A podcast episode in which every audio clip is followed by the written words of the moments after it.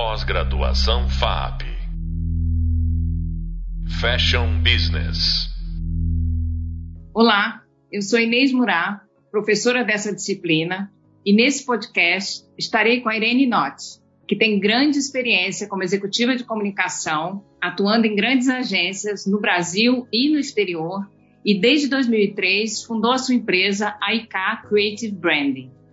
Nesse podcast, vamos falar sobre as etapas de construção de um posicionamento de marca e sua importância para a consolidação de uma boa estratégia de comunicação. Oi, Irene, tudo bom? Oi, Inês, tudo bem? Tudo.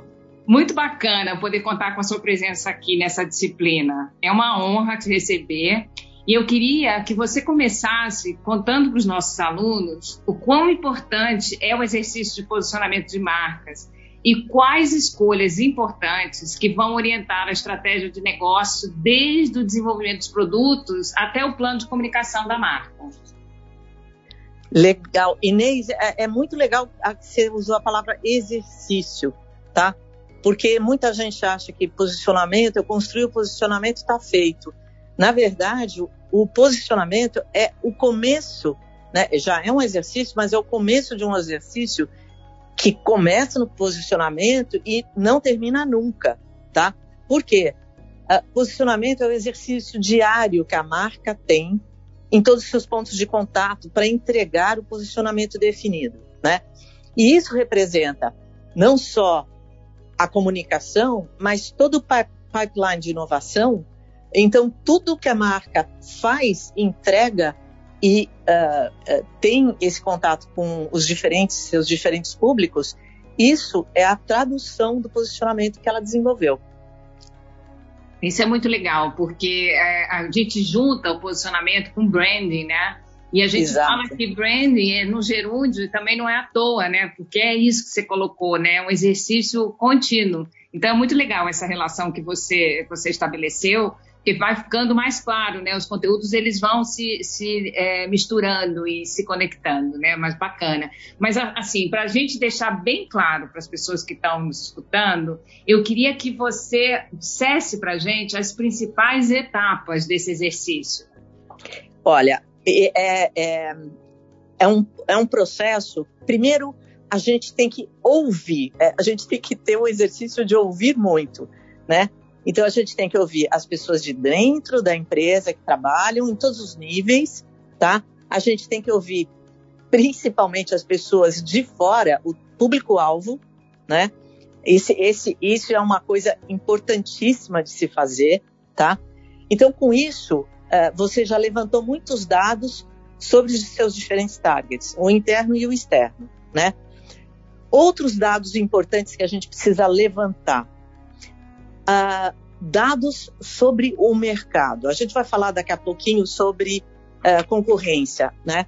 Mas a gente precisa levantar todos esses dados para que, junto com os dados dos públicos, junto com os dados do mercado, a gente consiga fazer o começo de uma análise. E essa análise a gente tem que ter muita sensibilidade para identificar o insight, tá? E a partir desse insight, a gente desenvolve a estratégia criativa para a gente chegar no posicionamento. E esse posicionamento, que às vezes é um raciocínio, é, a gente precisa sintetizar, usar poucas palavras para traduzir qual é essa proposta da marca. Essas poucas palavras a gente chama de tagline ou assinatura da marca, né? A gente na ICA tem uma ferramenta proprietária que no final a gente consolida todas essas informações que às vezes meses que a gente leva fazendo numa ferramenta chamada Brand Road, tá? E é justamente a, a função para que eu consiga, qualquer pessoa que não participou de todo esse processo, leia um só slide e entenda o que, que é essa marca. Eu acho muito legal algumas coisas que você falou, né? Primeiro, assim, ouvir o externo e o interno, né? Tem muita gente que acha que se tranca numa sala, né, num workshop, só com as pessoas da empresa e de lá sai um posicionamento de marca, né? E Exato. Isso, isso é um dos erros né, mais comuns que a gente vê por aí. A outra coisa que você coloca também, que eu acho legal, é importante ressaltar, que é, uh, apesar do, do, produto final do posicionamento ser um slide, né, não é uma coisa que se escreve num dia, né? Não é uma coisa que é, o simples é difícil de chegar, né? Nesse slide. Esse slide ele é a síntese de um montão de coisa que está por trás, né? Exatamente. Não é? É, é, é, importante as pessoas terem isso em mente, porque senão parece que você senta e escreve um papel, né, com a ajuda de uma meia dúzia de pessoas, profissionais e, e etc. E tem uma simplificação errada, né, do que é o posicionamento. Né? Eu acho que isso é que é um dos um dos erros, né, que acontece. E aí eu Exato. queria por causa disso, e sabendo, conhecendo o seu trabalho, como você é, mergulha fundo né, em cada uma dessas etapas, eu queria que você nos ajudasse, nos conduzisse, né? A entender uhum. cada uma dessas etapas, como é que elas funcionam. Você falou uma análise de concorrência, por exemplo, né? Como, como é isso. que isso funciona? Então, por exemplo, a primeira coisa que a gente faz é, ah, preciso definir qual é o meu ambiente competitivo, né? E aí acontece um outro erro normal, né? Ah, meu ambiente competitivo são as outras marcas que oferecem a mesma coisa errado também, tá? Por exemplo, a gente, uh, porque eu sempre, o ponto de vista é sempre o lado que, de quem está trabalhando nisso. E o ponto de vista que a gente tem que considerar no posicionamento é sempre do target, do teu público-alvo. Então, por exemplo, ambiente competitivo não é só as outras marcas que fazem o que eu faço.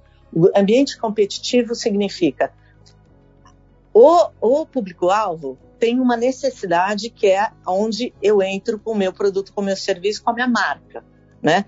Uhum. E que outras marcas respondem a essa necessidade, tá?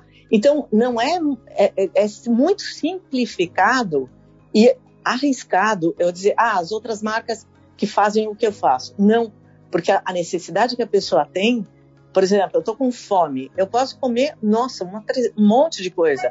Biscoito não compete só com biscoito, né? É, a, a, necessidade da pessoa, de repente, é fome. E, assim, também é muito amplo, mas é essa visão mais ampla que a gente tem que ter e depois afinando, né?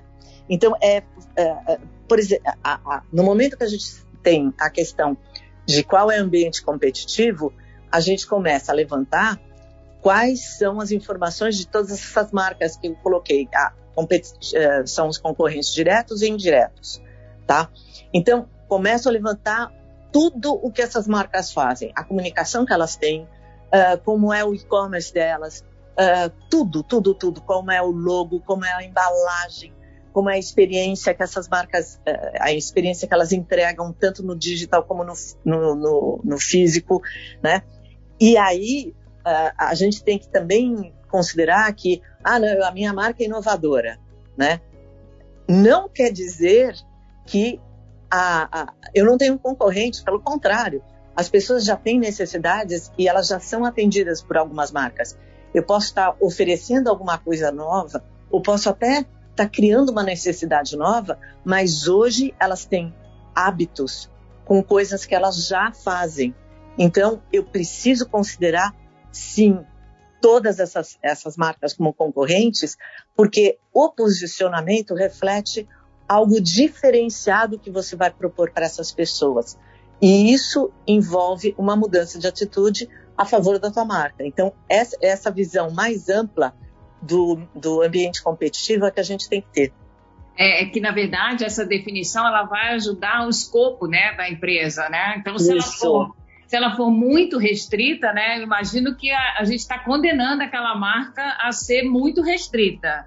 Né, no e futuro. pode até morrer. Pode até morrer. E se ela for muito ampla, também ela vira um nada, né? Porque aí ninguém Isso. sabe direito a quem ela veio, né? Então é, Exatamente. é um bastante é, desafiador aí acertar. Isso. Isso. Agora, acho que mais difícil do que isso, né, se é que a gente pode botar em grau de dificuldade, é que a gente tem essa figura do consumidor, né, que a gente fala o target, o consumidor, né, mas uh, como é que a gente consegue descrever, né, como é que a gente consegue identificar uh, de forma correta, tecnicamente falando, quem é o público-alvo que você quer trabalhar nesse posicionamento? É, a gente de novo, é sempre do ponto de vista que eu vou insistir isso, porque a, a, a, simplificação de pensar, não, eu sou a marca, é o meu ponto de vista, né? É sempre do ponto de vista do, do público-alvo. Então, se eu estou falando com uma pessoa, ou seja, o público-alvo é aquele que eu quero despertar o desejo pela minha marca. E muitas vezes a gente trabalha em termos de construção de marca num momento em que falar não é necessariamente só para comprar naquele momento.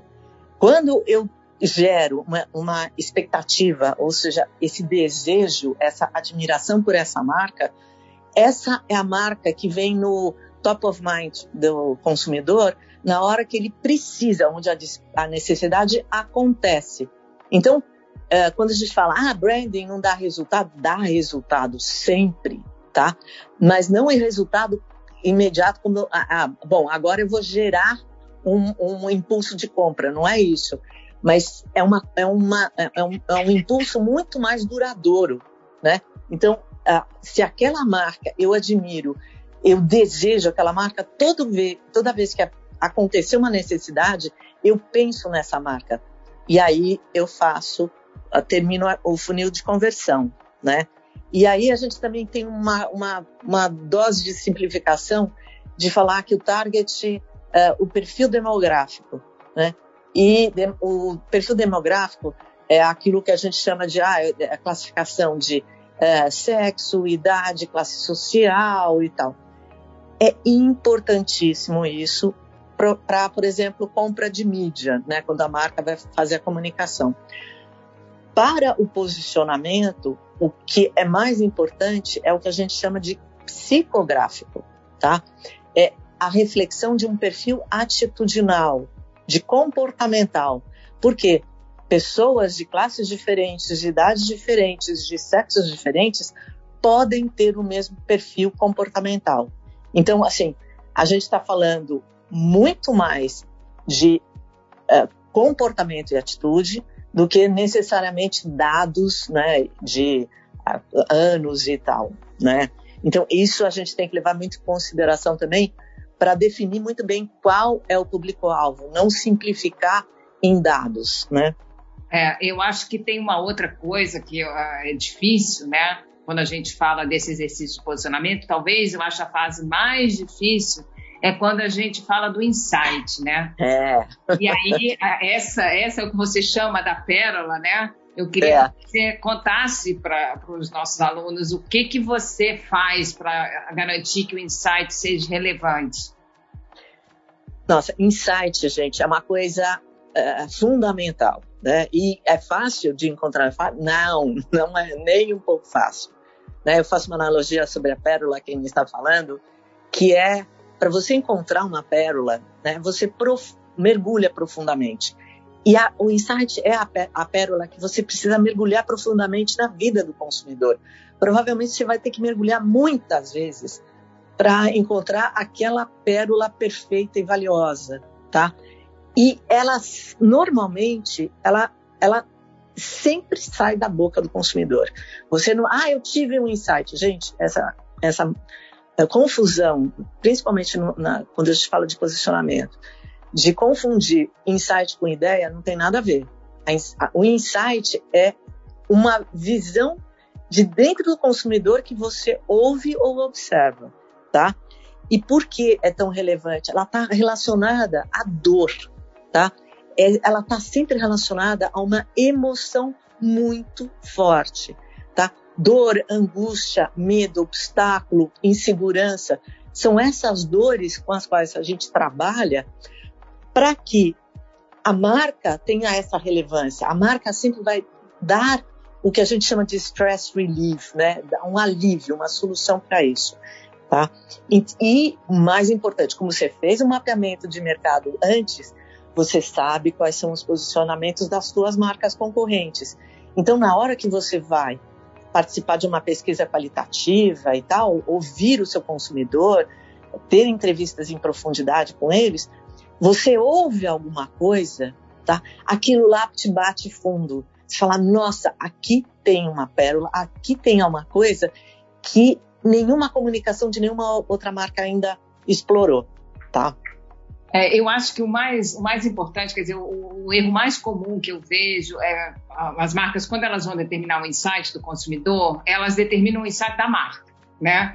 Então aquilo tem a ver com a categoria, né? É, o, é. o, insight é, ele tem que ver com a vida do consumidor, não necessariamente com a categoria ainda, né? Exato, Porque a categoria exato. vai aparecer depois. É claro que tem que ser uma coisa que o produto ou o serviço venha resolver né? Sim, Mas sim. Ele, ele, é da vida do consumidor, né? E eu aprendi com você uma coisa bem legal para usar é que o insight ele tem que ser escrito na primeira pessoa, né? Isso. É, é o lugar do posicionamento que o consumidor, você me ensinou isso, né? Que o consumidor fala com a marca. Então é como se ele estivesse pedindo uma isso. solução para um problema da vida dele. Não assim, ah, eu preciso de um tênis para correr, né? Ou ah, Isso. eu preciso de uma roupa nova para ir à festa. Não, é, é. É. eu tenho uma festa para ir, é importante para mim, eu estou insegura nessa festa, o que, que eu faço? O insight termina aí. Né? Isso, Ele não isso. chega na roupa. Quem vai chegar na roupa depois é a resposta da marca. Tu certa? Sim, sim, exatamente. Tá, tá ótimo. Então já está ficando mais claro. Agora, a parte toda de benefício e de valores, personalidade de marca e de essência, eu vou pular em, em prol de uma coisa muito importante que eu queria que você falasse para gente antes de é. terminar, é. porque o resto a gente aprende lendo, mas eu queria que tá. você sinalizasse três cuidados que você queria passar para os nossos alunos que eles têm que ter na hora que eles vão elaborar um posicionamento de marca. Legal, Inês. A, a primeira coisa, né, é alertar, que, é, retomando um pouco o que a gente conversou, você não cria um posicionamento, tá? Ah, vamos lá, vamos fazer um workshop que você tinha comentado. Você, a marca, toda marca tem um histórico e a gente precisa aprender sobre a marca para fazer um posicionamento, um reposicionamento, a gente tem que respeitar o histórico da marca. É assim, é uma, é, é, é uma falta de respeito para com muitos posicionamentos que eu vejo. Falta de respeito com a marca que transforma ela numa coisa que ela não é. Então, primeiro, você não cria, você pega um monte de informação e escolhe as informações corretas e transforma aquilo em um posicionamento para aquela marca, né? Assim, o segundo ponto importantíssimo é o abuso do achismo, né? Ah, eu acho. Num posicionamento, ninguém pode achar nada, tá? Você tem que usar como uso histórico da marca para falar dela, tá? Você usa também é, pesquisas qualitativas para ouvir o consumidor. Você não acha que o consumidor faz aquilo ou gosta disso ou não, tá? Você tem que ter certeza sobre isso, tá?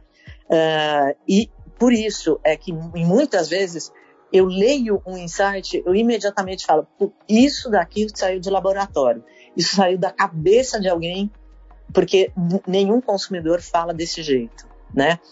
E um terceiro ponto, além do achismo, um terceiro ponto uh, que eu gostaria de frisar, que todo bom posicionamento está baseado em quatro pilares, tá? Diferenciação. Diferenciação é a minha marca, fiz um mapeamento de mercado. O que a minha marca é diferente das outras? Eu preciso buscar algo diferente, né? Para eu ter um, uma personalidade diferente e forte. A, a, o segundo ponto, relevância, tá?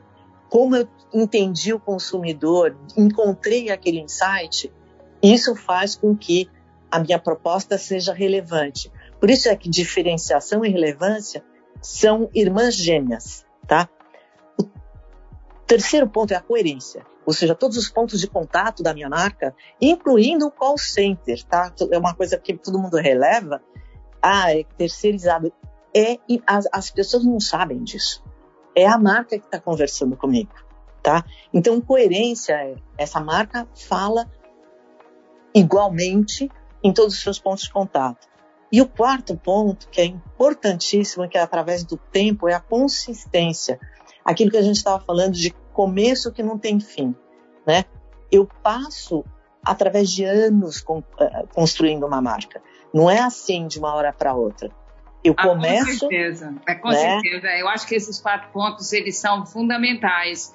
Uh, Irene, olha, eu te agradeço muito pelo conteúdo. É, ele foi riquíssimo. Eu poderia ficar aqui muito tempo mais bebendo da sua experiência, né? E foi um prazer enorme conversar com você e contar com a sua contribuição aqui nesse podcast. Nossa, Inês, você pode ter certeza que o prazer foi todo meu. Eu é, eu amo tanto esse assunto que eu sei que eu ficaria horas, mas a gente não tem esse tempo, né? Com certeza. Bom, como vocês viram, o exercício de posicionamento é uma ferramenta incrível e vai ajudar a comunicar mais claramente para todos os envolvidos o que você deseja para sua marca e como você quer que a mesma seja percebida pelos seus consumidores. Com esse podcast, encerramos os temas cobertos no vídeo 1.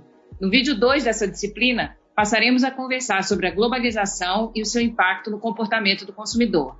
No próximo podcast, vamos falar sobre o surgimento de live sales e entender por que é uma boa dica trabalhar esse tipo de canal. Até a próxima! Pós-graduação FAP Fashion Business